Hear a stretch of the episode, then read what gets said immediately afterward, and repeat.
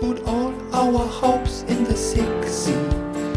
Us in New York City, come and visit me. Hallo und herzlich willkommen zu Adrats Podcast.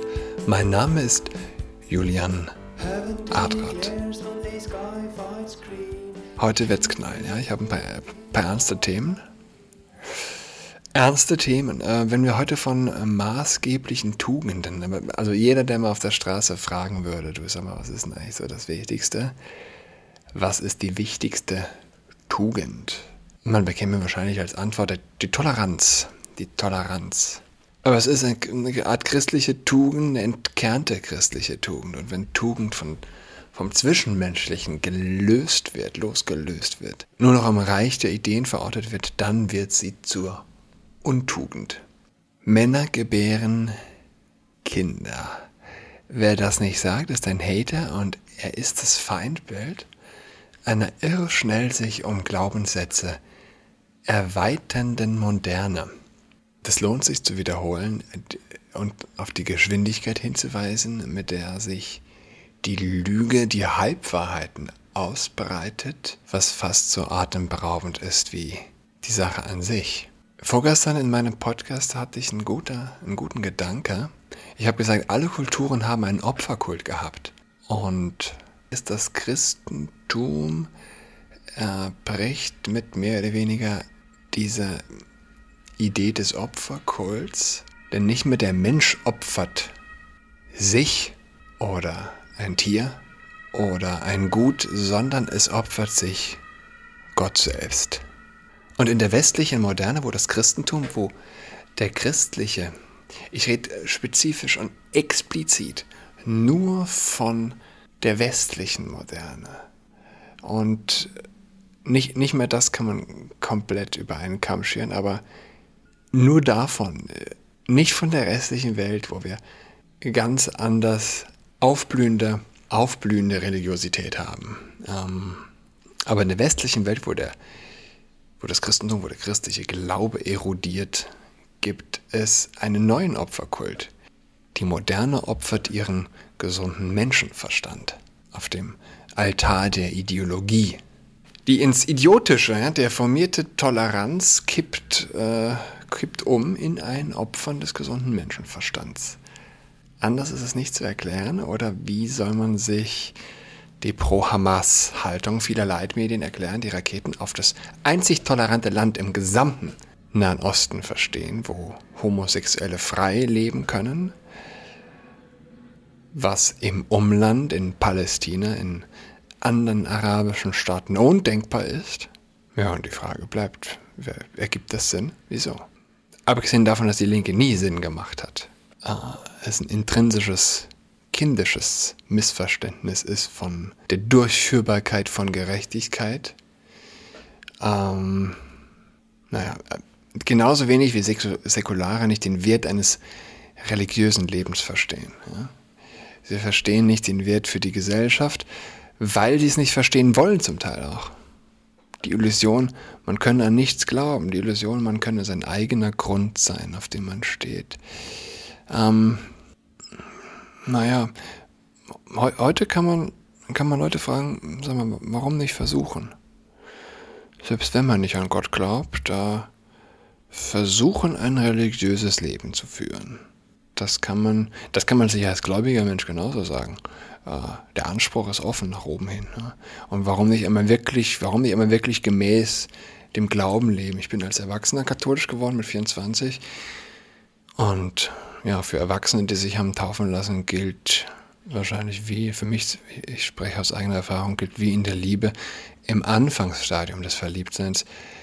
Man stellt sich manchmal die Frage, ja, warum nicht nochmal so glauben? Ja, so erfüllt sein wie zu Beginn. Und ich muss an J.D. Salinger denken. Die wenigsten kennen was anderes als der Fänger im Roggen. Nicht allzu großer wunderlich ist, weil er hat keinen anderen weiteren Roman geschrieben als Fänger im Roggen. Holden Caulfield, die Hauptperson, und der identifiziert sich mit in so einer Art jugendlichen Träumerei mit einem Typen, der auf Kinder acht gibt, die in einem Roggenfeld Fangen spielen.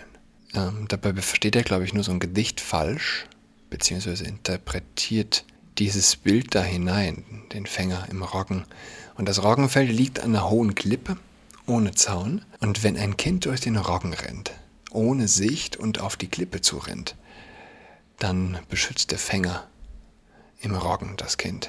Es ist, äh, also ich habe nicht gespoilert, unendlich traurige Sache ist zum Beispiel, wenn Leute ähm, nicht Fänger im Roggen, Roggen kennen, aber wie heißt das Buch von äh, Chick, Chick von, er sich umgebracht hat, äh, bevor der Gehirntumor ihm das hätte unmöglich gemacht. Äh, ich komme nicht auf seinen Namen. Finde ich gut, dass ich nicht auf seinen Namen komme. Das Buch gelesen zu haben, aber nicht Fänger im Roggen gelesen zu haben, Schande. Schande. Also es geht nicht um diesen Fänger im Roggen. Äh, Bild mit, dem, mit den Kindern, die der Fang spielen, sondern das ist, zeigt eher so einen Gedankengang und das, das gute Herz des Holden Caulfield, der Hauptperson. Ähm, Salinger war übrigens mit einer Deutschen verheiratet in erster Ehe und was ich auch nicht wusste, er hat an fünf Feldzügen in Frankreich teilgenommen. In der Schlacht von Hürtgenwald war er auch mit dabei. Eine schrecklich verlustreiche Stadt. Äh, Schlacht. Stadt. Ähm, er hat, ich glaube, drei, vier Novellen noch geschrieben und ja, darauf will ich eigentlich hinaus. Die Novelle Franny und Zoe.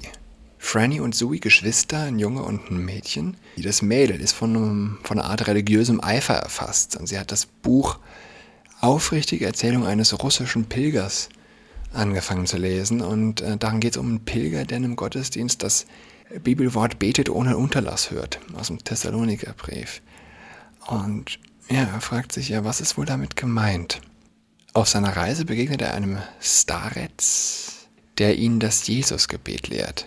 Herr Jesus Christus, erbarme dich meiner. Ich kenne es auch, Herr Jesus Christus und Gottes, erbarme dich meiner, sah mir armen Sünder gnädig. Aber es ist eigentlich, glaube ich, nur dieses Herr Jesus Christus, erbarme dich meiner. Kleiner Satz. Und nun soll, wenn man dieses Gebet unentwegt spricht, sich tatsächlich eine Wandlung im Herzen ereignen, ohne, das ist das Wichtige dabei, ohne dass man daran glaubt. Man muss nur die Worte oft sprechen und es geschieht dann, dass die Worte einem ins Herz fallen und tatsächlich beim Essen und Reden das Gebet einen nicht mehr, nicht mehr verlässt. Hm. Spiritualität ist, ist etwas, was, was wir haben in der christlichen Kultur, aber was vielfach in der Staatskirche, in der, in der Staatskirchenwachkoma, in dem sich die Karteileichen Kirchensteuer zahlenden Menschen befinden, äh, was ihnen doch wahrscheinlich sehr fremd ist. Herr Jesus Christus, erbarme dich meine. Jesus Christus, erbarme dich meine. Das Leben vergeht in Wochen, nicht in Tagen oder Monaten, nicht in Stunden, sondern in Wochen. Das Leben hat 28.800 Tage im Durchschnitt. Das sind 78 Jahre. 28.800 Tage. Ich finde die Zahl 28.000 ganz schön wenig. Aber wir haben 3.945 Sonntage da drin. 4.000 Sonntage. Und wenn die Sonntage leuchten, dann ist das ganze Leben ganz schön lebenswert. Das hat mich die Fastenzeit gelehrt. 4000 Sonntage schienen dann wie so eine Art ewige, ewig lange Reihe. Wie ein unverdientes Glück. Wenn die Sonntage wirklich strahlen, ist die Zahl 4000. Bam. Ja? 4000 Tage voller Glück sind eine Menge. Und ja, Gott, das, das Leben vergeht in Wochen. Gott schafft, er schafft die Welt in sieben Tagen. Und sich wöchentlich zu treffen, hat etwas von einer Kampfansage an die eigene Endlichkeit, an die Kampfansage, an die, an die Kälte des Universums an die Kälte des unendlich großen Universums, das nicht weiß, dass, dass es vergeht oder dass es überhaupt existiert.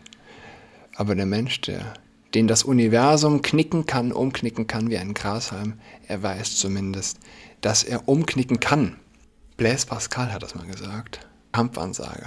Kampfansage, wenn man sich wöchentlich trifft. Ich meine, es ist schön, wöchentlich Tischtennis zu spielen oder Fußball, aber die Kirche zu besuchen ist etwas ganz anderes.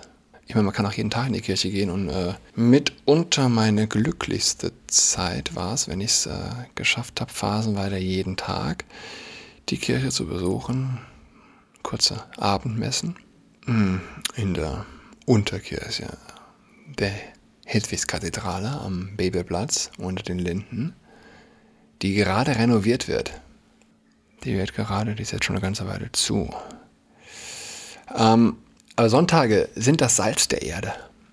Einen Tag in der Woche, der sich abhebt von den anderen Tagen. Nicht so im Sinne von Jogginghose, Couch, Netflix, weiß nicht, Pizzatag. Sondern, naja, also wenn es denn so ist, dann hebt sich der Sonntag nicht qualitativ von den üblichen Tagen ab. Ein Tag, an dem man sich einfach doppelt oder fünffach äh, so lange Serien anschaut. Gammeln.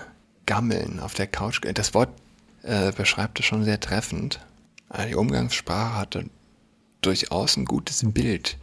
Also die Umgangssprache, die, äh, die das Bild eines äh, des Gammelns aufwirft.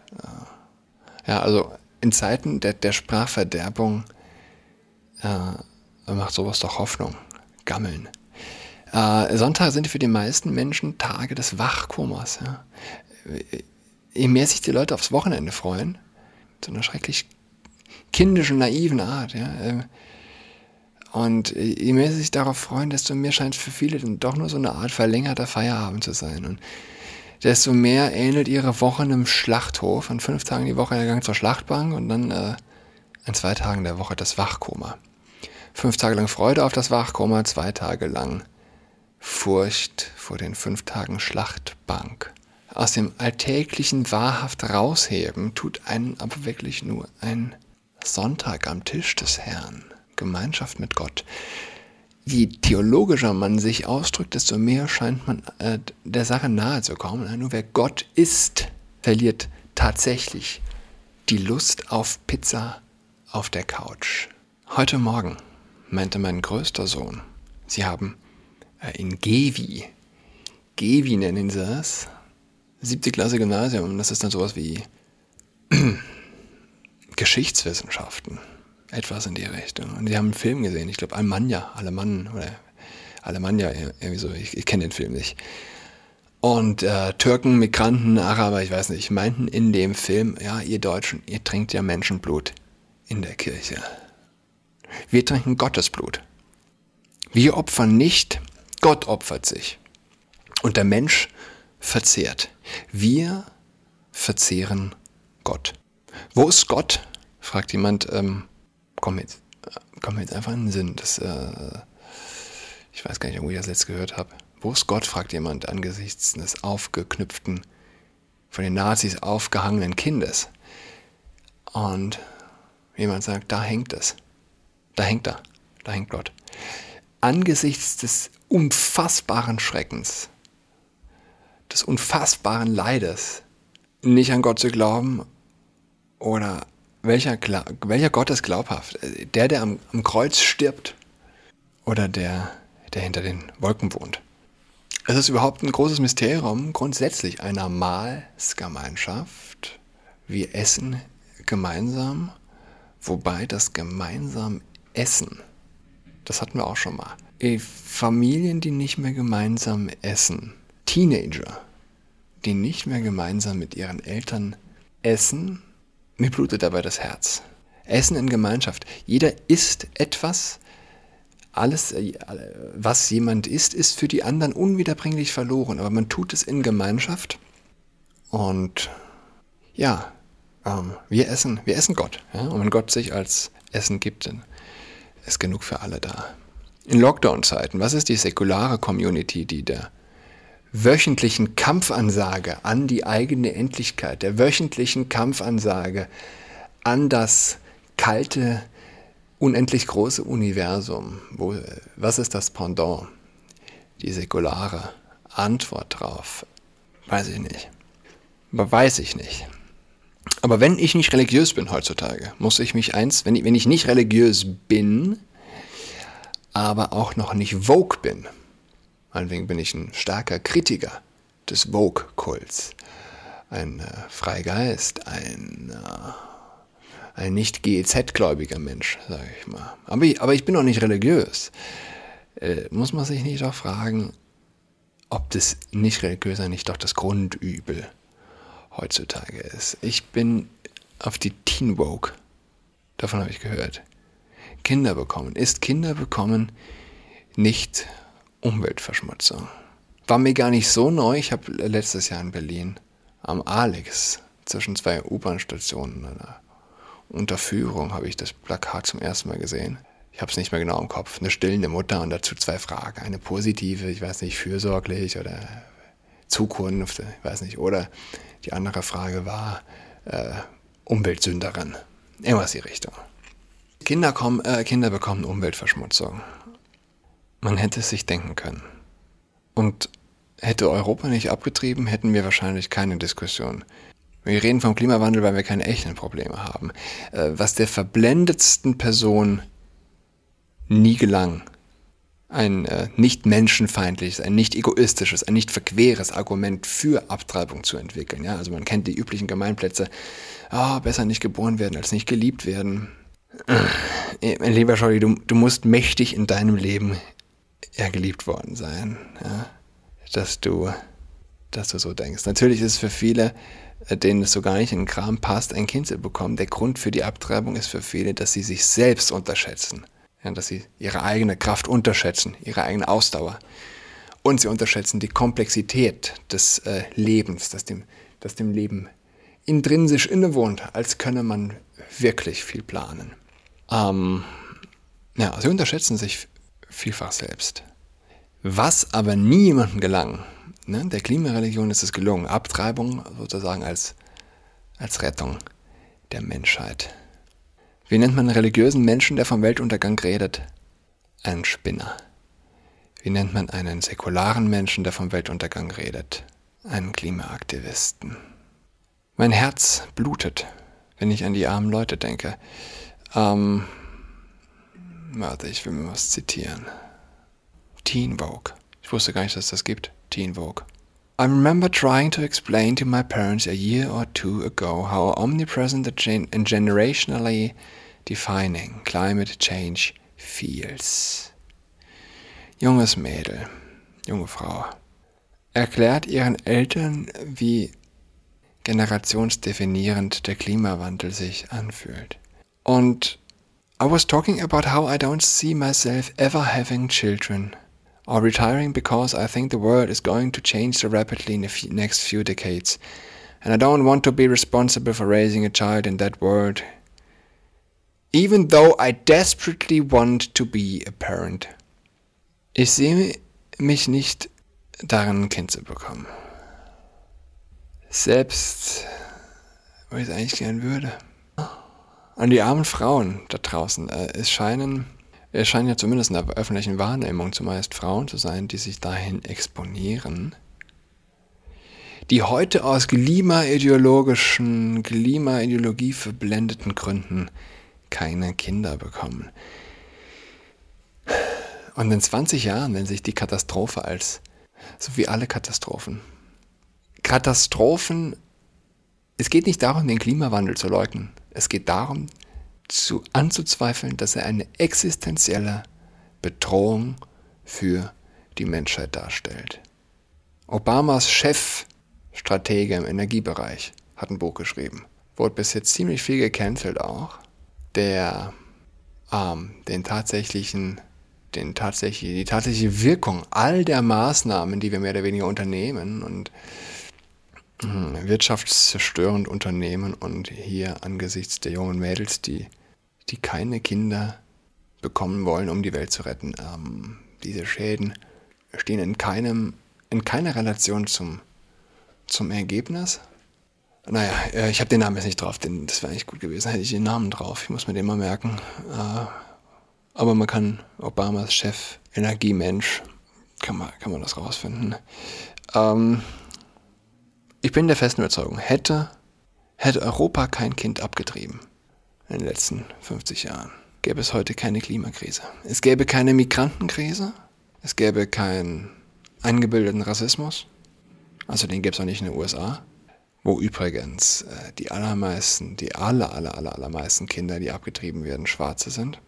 Es gäbe echtes Leben und das echte Leben kennt kein Vogue. Ich finde das hochfaszinierend. Äh, unsere heutigen Probleme gäbe es nicht, wenn wir nicht abgetrieben hätten. Das soll gar keine Anklage sein. Es geht nur um die Hypothese.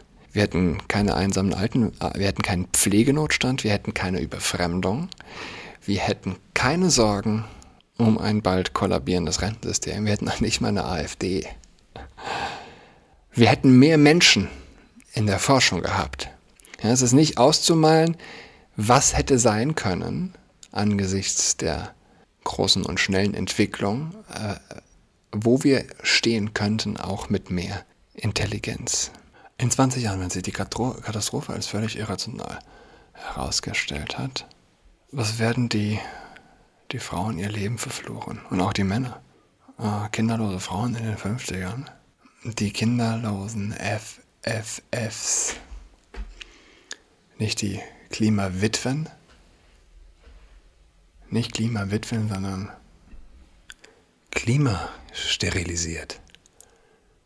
Klimasterilisierte Frauen, die ihr Leben verdorben haben.